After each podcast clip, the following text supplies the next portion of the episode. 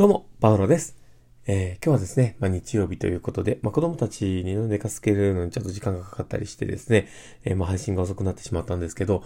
まあ、今日はですね、ほんま子供たちも、なんでか知らないけど日曜日ってね、子供たちって早く起きるんで変なんですけど、いつも早く起きますよね。なんでこう子育てあるあるだと思うんですけど、日曜日ぐらいゆっくり休もうぜって思うのになかなかね、寝ないっていうね。もう早く起きてきてね、もう、なんでそんな朝早くからドラえもん見なあかんねんと思うんですけど、あちなみに今ね、プライムでドラえもんが、で、すごく全、全作品かな ?24 作品かなんかね、あの、映画がね、あの、無料で見れるので、あの、いっぱいね、懐かしい作品もありまして、まあ、今日はあの、一緒に雲の王国見てましたけど、懐かしいなと思いながら、まあでもいろんなのがありますので、またぜひ見てみてください。まあそんな感じですね、あの、決してあの、あれですね、あの、アマゾンのね、マーチモンではないんですけど、まあそんな感じでですね、まあ今日の放送を始めていこうかなと思っております。えー、この話ね、お付き合いいただけると嬉しいなと思っております。ということで、えー始めていきます。えーパールのマインドブックマーク。この番組は、えー看護を楽しくをコンセプトに精神科看護の視点で、日々生活の中から聞いているあなたが生き生き生きるエッセンスになる情報をお届けしています。はい。ということで、えー今日も収録を始めております。皆さんどうお過ごしでしょうかえー今日はですね、まあ、どんな話をしようかなというところなんですけど、えー今日は、あの、ちゃんとお話を聞いているで、まあ、自分で思う人は大体話聞きれないよっていう話をしようかなと思っております。ちょっと若干ね、開発口トークではあるかなと思うんですけど、まあ、そんな感じのですね、まあ、話にしようかと思っております。で、まあ、なんでね、この話をしようかと思ったのかなんですけど、まあ、あの、今日、たまたまね、あの、自分の部屋を整理し、整理、整理で、あの、整理をしてた時にですね、えーまあ、本がいろいろ出てきたんですね。で、あの、読むの途中だったなって思うような本もあってですね、まあ、それを、こう、少し読み始めて、まあ、そこにもね、ちょっと書いていたのもあって、ぜひちょっと読んでみてほしいなと思うのが、あの、もともとね、多分ケイト、ケイト・マーフィーさんって方が書いているあの、 Listen っていう本があってですね、えー多分訳が、誰ですかなあの、忘れたんですけど、まあ、あの、誰かがやっておられます。で、この、この話がね、なかなかね、面白いなと思うんですけど、人の話を聞く仕事の方はぜひね、読んでみてもらった方がいいかなと思っています。で、この話の中でですね、まだ僕は途中なんですけど、まあ書いてあることで、あ、そうだなって思うことがあって、で、基本的に、こう僕も精神科訪問看護っていうのをやっているので、まあ、看護師としてね、働いているわけで、で人との話っていうのはすごく大事に扱ってきてるかなとは思うんですね。で、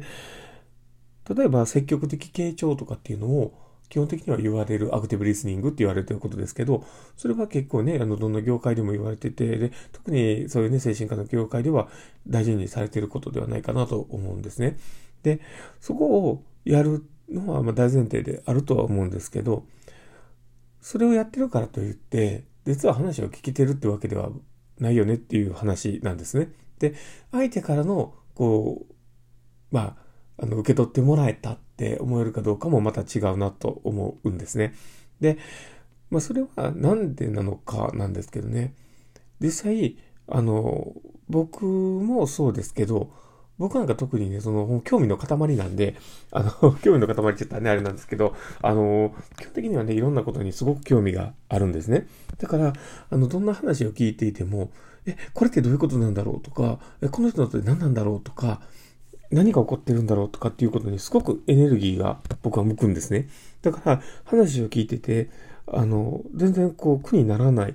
と思うんです。で、まあ、自分では思ってるんですけど、ただ、あの、相手の話に、こう、興味がない状況で、いくら積極的傾聴していたとしても、相手って多分ね、めっちゃ筒抜けなんですよね。だから、全然こう、聞き取ってもらってるというか、あ、なんか聞いてもらってるなっていう感覚がすごく薄い。で、場合によってはね、その、まあ、実際その、ね、えーまあ、仕事でね、例えば iPad とか使ってて、えーこう、ポチポチポチポチ打ち込んだりとか、いろんなことをしている業務的にね、こなしていたりしたときに、確実に伝わってるなって相手は思わないっていうのが起こると思うんですね。で、それは、やっぱりあの、好奇心がちゃんとあって、相手に向いてちゃんと聞いてるっていうところが、そこで態度として現れていないからだと思うんですよね。で、ちゃんと、こう、好奇心を持つって言って、思いがあってね、相手の話を聞こうって思うと、ちゃんと姿勢にも現れてくるし、聞いてるその、あの、自分たちのね、こう、リアクションも変わってくるし、いろんなものが変わってくるんですよ。だから、積極的傾聴だけでは、あの、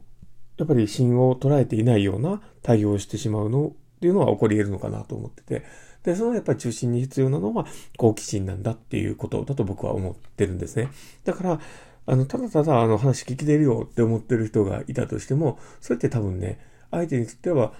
大半の人が多分ね、あんまり受け取ってもらえてないって思われてると思います。で、そこで、あの、好奇心があるっていうことのメリットも実は他にもあって、で、好奇心を持って相手のこの話を聞くっていうことをやると、実はそこに思い込みがないんですよね。だから好奇心が、で、こう話を聞くってことは、例えばこの人がこうとか、ああとか、この、この話の結果、多分こうだろうなとか、これってこういうことを話をしてるんだろうなとか、こう、言葉の端々とか、その文章のこととかで、あ、こういうことを言いたいんだろうな、みたいな思い込みで解釈をしないっていうことがあって、で、好奇心があって、なるほど、なるほど、え、こういうことなの？ああいうことなの？っていう疑問をこうね、いっぱい話をしていったりとか、あの、あ、これってこういうことなのかなっていうすり合わせをね、きっちりやっていくっていうことを、多分好奇心があればあるほど、事実を捉えようと必死になってするから、ベクトルの向き方がちゃんと相手に向いて、